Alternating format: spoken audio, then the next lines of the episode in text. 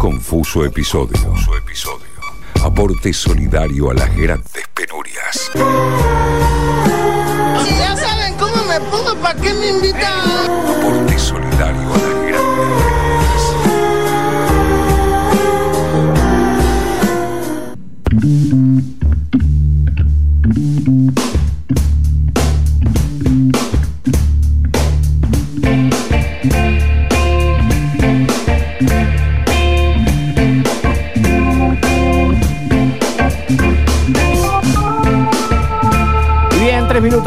9 de la noche.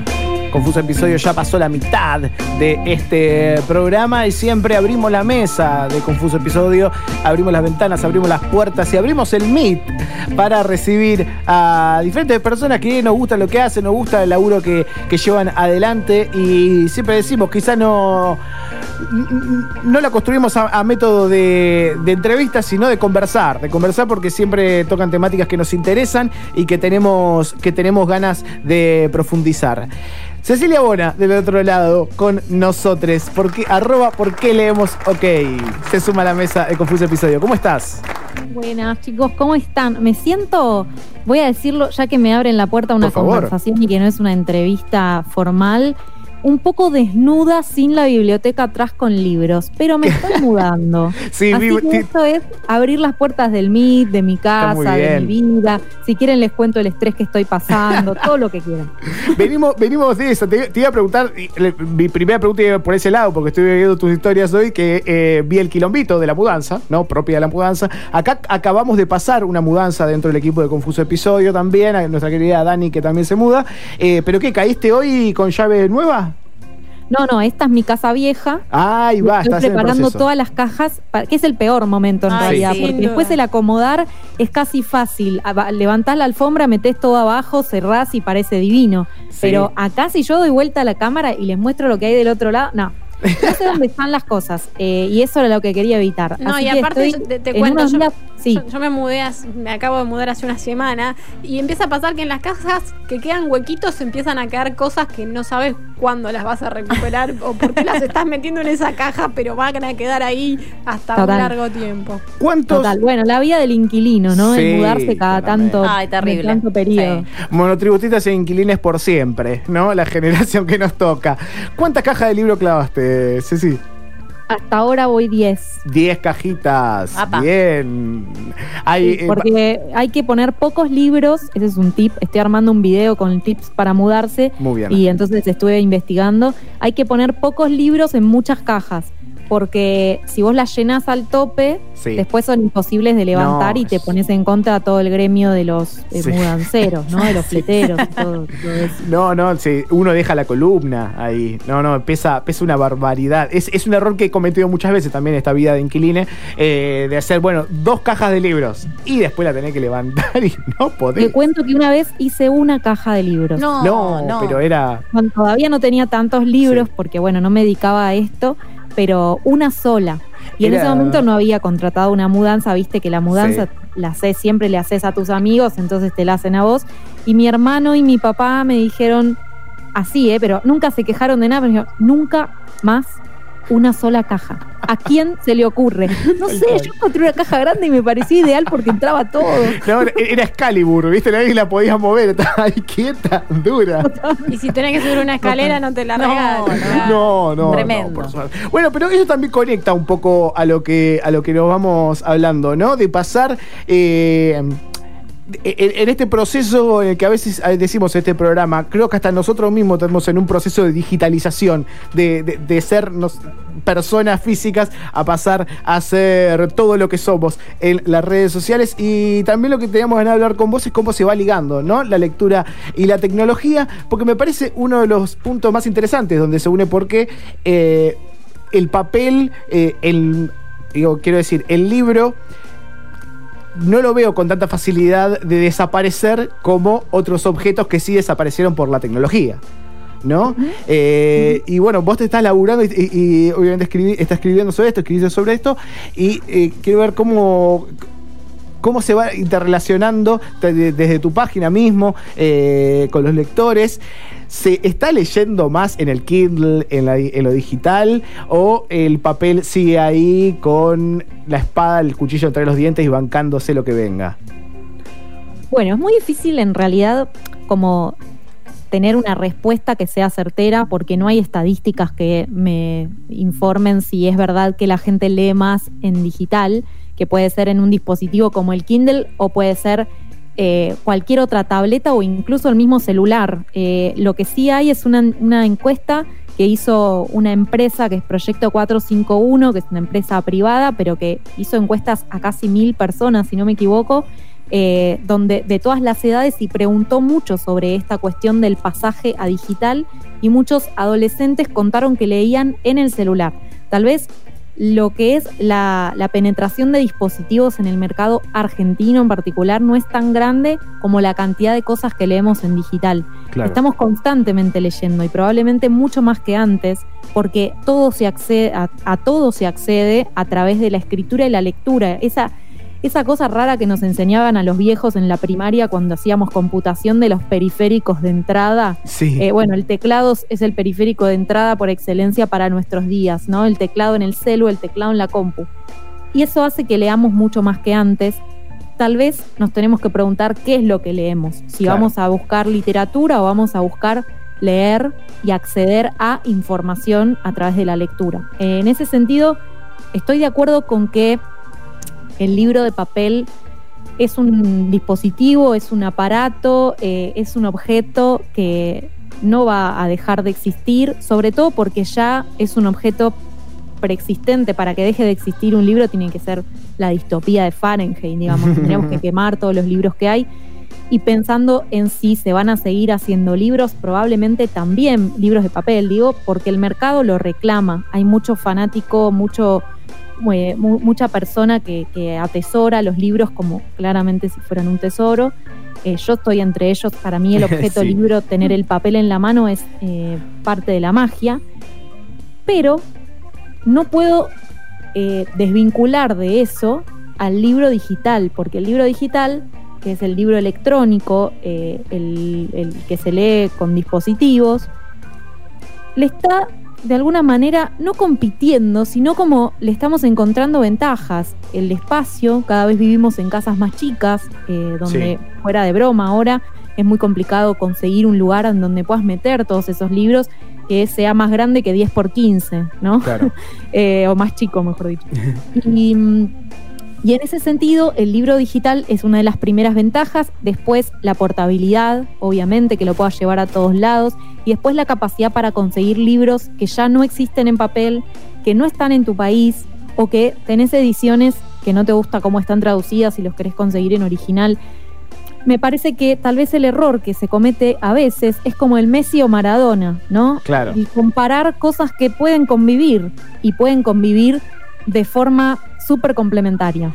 Acá hay dos caminos que, que se abren que me están buenos. Primero, lo que decías en un, en un momento de, bueno, estamos leyendo mucho más, ¿no? Eh, pero de otra manera. Ahí me parece, obviamente, quizás a alguien de mi edad, y creo que todos un poco lo que estamos acá, nos llama la atención cuando escuchamos que hay gente que lee, lee de, que ponerse a leer un libro desde el celular, ¿no? Eh, porque yo, pienso en mis ojos, nada más. ¿Cómo me quedarían los ojos? Eh, pero también me acuerdo de, de esas publicidades de Sprayet que cuando éramos chicos que, que te vendían manuales para mejorar y acelerar la lectura. Y creo que entramos un poco en esa de manera natural, ¿no? Porque digo, estoy seguro que no utilizamos el mismo mecanismo de lectura cuando nos sentamos a leer un libro o cuando, no sé, en un Kindle nos sentamos a leer una novela, a que cuando entro en un clickbait de Crónica TV y estoy buscando el dato que me interesa de la nota. Eh, hay como una- ¿no? Hay, hay como un nuevo método de lectura que se va desarrollando en la tecnología con eso. Sí, es cierto y además también tiene que ver con tu predisposición como lector. No es lo mismo predisponerte a leer una novela, por ejemplo, un cuento o una noticia. Como que sabes que cada cosa te va a llevar un tiempo determinado. Lo que está bueno en realidad es proponerte, eh, buscar la forma que a vos te resulta más cómodo de leer ese libro en ese momento y en ese lugar. Eh, esto lo cuento a modo de ejemplo porque me parece válido. Hace unos años hice un viaje eh, con mi novio eh, recorriendo Uruguay en moto. teníamos una valija así para cada uno que iba al costado de la moto. Entonces dijimos, ¿qué libro llevamos? Nos gusta mucho leer de a dos. Y ahí fue fundamental llevar dispositivo. Teníamos un Kindle, le cargamos cuatro libros y nos fuimos. Entonces ahí no puedo decir, no, no, prefiero papel, porque para Claro. esa circunstancia, en ese momento, y para esas personas que éramos en ese momento viajeros, no podíamos llevar eh, libros de papel, de verdad, no podíamos. De todas formas, siempre está bueno, y vuelvo con esto, no ponerlos en, en contraposición Claro, o claro. tratar de, de- de discutir de cuál- en la disputa de cuál es mejor, porque hay algunas personas que no lo prefieren por esto de la memoria visual, por ejemplo, a mí me afecta mucho en la memoria visual de qué página, de qué lado lo vi, y hay otras personas que no, eso no lo, no lo ven como una problemática siempre y cuando haya ventajas que superan en alguna cuestión al libro. No me gusta la discusión porque siento que desde la tecnología también podemos ganar lectores. Claro. También está el otro problema, y, y ahí eh, me sumo un poco a lo que, a lo que contabas de, de la, de cómo te dispones a leer, que es la distracción que a veces nos genera, Sí. eh, generan los dispositivos. Eh, porque entras a la compu y decís, ah, voy a leer esta noticia que me parece que es una crónica de anfibia, que está buenísima, y arriba te aparece que te llegó un mail. Uy, voy a ver ese mail. Sí, Uy, sí, ahora esa- te voy a contestar. Es, Uy, esa mirá, sensación que a veces eh, eh, eh, querés que las cosas dejen de tener notificaciones, ¿no? Y creo que la lectura en profundidad, vos decías, bueno, ni siquiera meternos en un libro, sino una nota, ¿no? Una nota en FIA. Eh, el, el párrafo número 8, pobrecito, está más solo, porque es dificilísimo llegar ahí. Pero no solo porque, porque uno, que uno no se predisponga, sino porque también la ansiedad con la que vivimos, ¿no? Eh, de hecho, ahora a mí me gusta mucho leer, pero también eh, la verdad que el, el- si tengo que hacer una review en los últimos, en los últimos dos aos o si nos metemos en pandemia directamente, de cuánto leí, se me fue alejando bastante. ¿no? Como que se fue también ahí perdiendo la costumbre. Dani, te, va a hacer una pregunta, Ceci. ¿Qué tal, Ceci? Bueno, nada, me encanta charlar con vos. A mí yo cada tanto traigo acá una columna que intenta hacer de literatura que se llama Escribir para siempre. Ay, Eh, intenta, dice ella. eh, bueno, nada, en realidad preguntarte algo que me pasó justamente hoy, ¿no? Me mandaron una convocatoria que me pareció fantástica, que es par- a partir del FILBA participar de envíos por WhatsApp de distintas narraciones que van a ser grandes escritores, calculo que serán cuentos o algo, entonces uno se anota ahí y te mandan eh, por audio lectura de, eh, por ejemplo, Camila Sosa Villalba leyendo a otro autor, ¿no? Un Hermoso. fragmento u, otra cosa. Me parece que un poco los dispositivos también nos permite eso, pero el audiolibro también va ganando, me parece, en algún aspecto, como, como nuevo formato también, eh, el, el escuchar, digo, a partir de los podcasts, a partir de un montón de otros formatos, nos vamos como acostumbrando, sobre todo WhatsApp, eh, a escuchar también y, y no tanto a leer, porque ya nos vemos agotados. Y me parece interesante eso, eso que sucede también con, con el tema del audio. Totalmente de acuerdo. Bueno, es una de las patas eh, más fuertes del proyecto que hago, que es por qué leer. Ujú. Uno de, los, de, de las patas más fuertes, de verdad, la que por ahí más silenciosa se mueve, pero avanza, digamos, eh, son los audiolibros que grabo. Hoy es miércoles, todos los miércoles subo un nuevo cuento a la mañana. Y eso lo empecé a hacer medio porque amo la radio, porque disfruto mucho de leer en voz alta, siento que así se transmite un montón.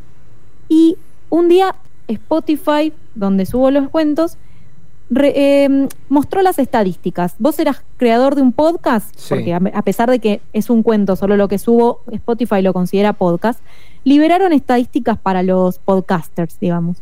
Y me llegó la estadística y de pronto estaba teniendo, no sé, 150 mil oyentes, lectores, Sí. lectoyentes del mundo. Increíble. digo, ¿qué? No, no, F5, esto está, no, equivocado, no, no, no. Ese cero está de más.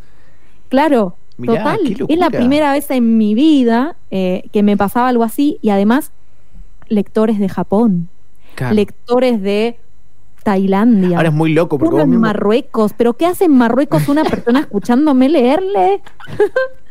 No, y, eh, es loco porque también mismo le deciden lectores, ¿no? Sí, sí, es que, bueno, y a eso iba, contesta esto a nivel personal para, para decir que no me acuerdo si en el año 2008 o 2009 unos suecos de, hicieron Storytel, presentaron la, la idea y fundieron eh, instantáneamente, porque alguien decía, ¿cómo puede la gente escuchar? No, no va a funcionar, no va a funcionar. Llegaron muy temprano a una propuesta muy innovadora. Claro. Cuando la presentaron años más tarde, lograron que esa empresa no solo se posicionara, sino que se enriqueciera brutalmente y que pudiera llegar ahora ya a Latinoamérica. El tema del audiolibro es que la gente tenía que estar predispuesta para escuchar, como bien decía Dani recién respecto al podcast, ahora la gente ya está acostumbrada a el on demand en el audio, ¿no? Claro. En su momento era, bueno, no, yo escucho la radio, pongo la radio que sea y pasa de largo todo el día sin mover, ni la estoy escuchando, pero la radio está ahí.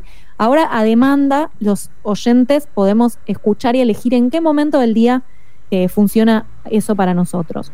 Por eso los programas de radio suben su contenido después Sí, sí, a, sí. a podcast, ¿no? Un confuso episodio en Spotify. Esta columna va a estar también subida. Eh, como- No lo quería decir yo para decíselo H para que alguien metan Excelente. ustedes su, su. Excelente. Tenemos buenos Muy timing de bien. radio. Libros por qué leer en Spotify. Eh, no, bueno, pero después nos cam- hacemos canje de, de, de- de cortos. de- Claro, claro, claro. de artística. Bueno, eh, me voy por las ramas como una campeona, No, pero lo que voy es audiolibros. Los oyentes valoran mucho que la voz que les lea sea una voz que les gusta. O sea, para, para que te enganches con los audiolibros tenés que encontrar El tu clima. lector. ¿No? También. Un clima, ¿no? Como generar. Es difícil, ¿no? Total, Pero- pero por ahí yo genero un clima que a mil personas les gusta y a mil personas no. Y no es que fracasa el audiolibro en Sí. general, si no les gusta, sino que tal vez tienen que seguir buscando esa voz que les resulte lo suficientemente cálida para lograr el clima de intimidad. La lectura necesita intimidad. El, el- el que lee audiolibros, de alguna manera, esa es la forma en la que lo veo yo, es una voz neutral, es esa voz de la conciencia que le lee a sí mismo, que nos lee a sí mismo cuando estamos leyendo, ¿no? De alguna manera hay palabras en nuestra cabeza cuando estamos leyendo, esas tienen que ser las palabras que eh, suenen cuando otro te está leyendo. Sé Es- que estoy diciendo No, muy no, está buenísima.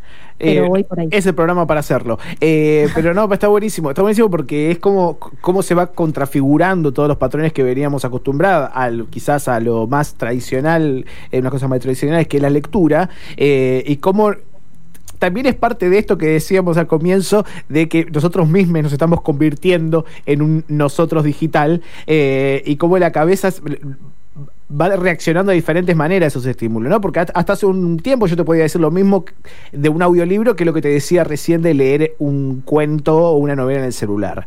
Y ahora no, ahora los escucho, ¿no? Eh, me acuerdo de los mensajes de voz de Hernán Casiari, esto era en Radio Vorterix, y estaban buenísimos. Eh, bueno, esta, radio también tiene una fuerte presencia de literatura eh, y que se genera otra relación, pero pienso, pero después ya en el salir a correr, y en vez de poner The Final Countdown, pones, pones un, eh, hoy subiste uno de Walsh, ¿no? Bueno, te vas ahí porque leer arroba, porque leer ok, y te, eh, te escuchas uno de Walsh. Y es, es, es, es magnífico porque es casi como, como el humor, ¿no? Que de poner algo donde no, donde no va, bueno, ahí no, no va Walsh, ahí. Puede ser contraproducente, te digo por qué, porque la otra vez me escribió un muchacho y me dijo, estaba escuchando mientras corría y tuve que parar porque el cuento era terrible. Bueno, cada uno Y hay- hace como puede. Se experimenta de alguna manera. ¿no? Está- está- Total. Estamos Eh, hablando con Cecilia eh, Bona. Te voy a hacer una pregunta a Ley, Ley Orsaria, cambio otra compañera. Hola Ceci, ¿cómo andás? Eh, Sabes Bueno. que te escuchaba eh, en función de esto que contabas del podcast y de la cantidad de, de lectores que te estaban escuchando en diferentes partes del mundo. Y también pensaba esto, ¿no? La posibilidad de, de la digitalización, lo que nos brinda también es la generación de contenido. Digo, esto que nosotros lo, lo- lo estamos eh, pensando desde el punto de vista del lector, eh, que me parece brillante eh, el poder socializar también, porque hay muchísima gente que quizás no tiene acceso a un montón de lecturas que sí a través del audiolibro puede acceder, pero por otro lado también lo pensaba desde el punto de vista del productor de contenido, ¿no? De, quien está produciendo ese tipo de contenido. Me parece como que también hay un auge desde ese lugar y- y- y pensaba en cómo, cómo hacer con las nuevas generaciones, eh, sobre todo porque yo tengo un hijo chiquito, Mm. eh, con respecto a acercarlos a, a la literatura, a la lectura, a, a- a poder prestarle atención justamente a escuchar un cuento atentamente o a leer, eh, incluso en formato digital, porque lo pensaba también desde este lugar, ¿no? Están todo el tiempo conectados, más que nosotros. Bueno, es súper compleja tu, tu pregunta, Ley, porque la verdad es que, bueno, no tengo hijos yo como para probar lo que funciona, Claro. hacer, hacer- usarlos como conejillos. Pero sí, em, Yo estoy probando por- todo el tiempo.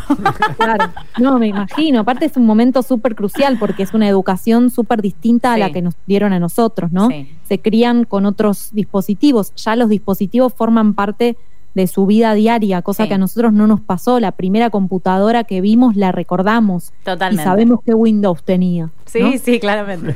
La Eh, tortuguita. La tortuguita, la tortuguita, el logo, Claro. el logo, Ahí el logo. tirando sotas como campeón. Mal, mal. tortuguita. Impresionante, se nos cayó la edad mal.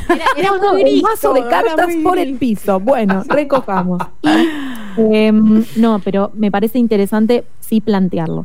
Tengo varias cosas que decir so- sobre eso. La producción de contenido literario es cierto que gracias a las redes sociales se convirtió en un boom. Estoy muy contenta que eso pase, Sí. porque de alguna manera el contagio se genera de la misma forma que el contagio de cualquier otro producto, solo que en este caso es un producto que requiere de un esfuerzo por parte del que está del otro lado si quiere formar parte de la conversación.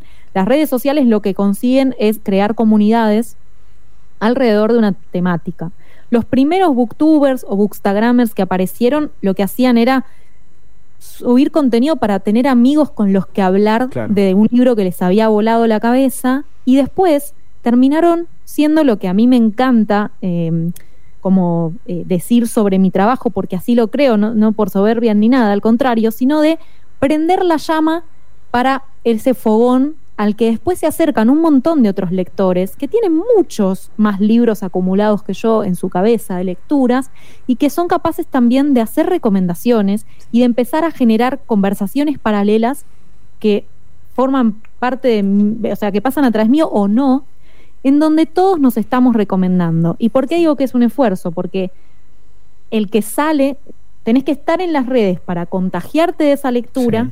salir de las redes, leer ese libro y volver a las redes para contar qué te pareció. Tal cual. Y de esa forma, adolescentes, niños y hasta adultos que hace mucho tiempo que no leían, se sienten provocados. Ahí funciona para bien lo que es el influencer, Sí. ¿no? Claro. El influencer puede ser en todo sentido, un influencer por los lentes que usa, por la ropa que se pone, Tal cual. por lo que está leyendo. Entonces el que produce contenido trata de que sea contenido lindo, la fotito. Hay distintos, eh, distintos tipos de contenido sobre libros. Yo, a mí no me vas a ver con una ropita linda sacándome una foto de un libro porque no me sé vestir. Está bien, necesito un asesor. Banco mucho, ban- banco mucho. No me sé vestir. Esta es la ropa que tengo. Este una crisis a la vez, sí. Una crisis a la vez. Em, pero algunas chicas hacen un contenido precioso eh, combinando libros con ropa, por ejemplo. Ah, no, la estética, me muero. Pero re- O a veces en redes bien, aparece con alguna decoración del hogar también. Sí, ¿viste? sí, lucecitas de También. fondo, sí, a full. Total. Eh, eso por un lado. Y después respecto a lo que es los niños, em, por eso hice el disclaimer de que no tengo niños, porque si no parece que estoy tirando consejos desde un, estrat, un, un, em, altar, y la verdad es que no. Em, pero sí me parece que está bueno primero pensar en qué leemos nosotros, porque siempre la frase es que los chicos lean, contagiar Sí. a los chicos a leer. Sí. Y me pasó de dar cursos con docentes o bibliotecarios donde la respuesta era, bueno, pero están todo el día con el celular. Claro. Y yo digo, pensando incluso en mi propio consumo, ¿y vos no estás todo el día con el celular? ¿Podés despegarte un rato del celular sin mirar las notificaciones? Mm, no. ¿Y cómo pretendés que él sí?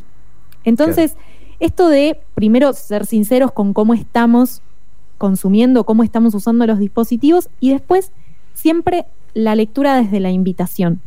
Porque leer es un placer para el que sabe qué es, pero para el que nunca leyó puede ser aburrido, puede ser un embole, puede ser un- una pérdida de tiempo Sí. porque todavía no descubrió esa magia, ¿no?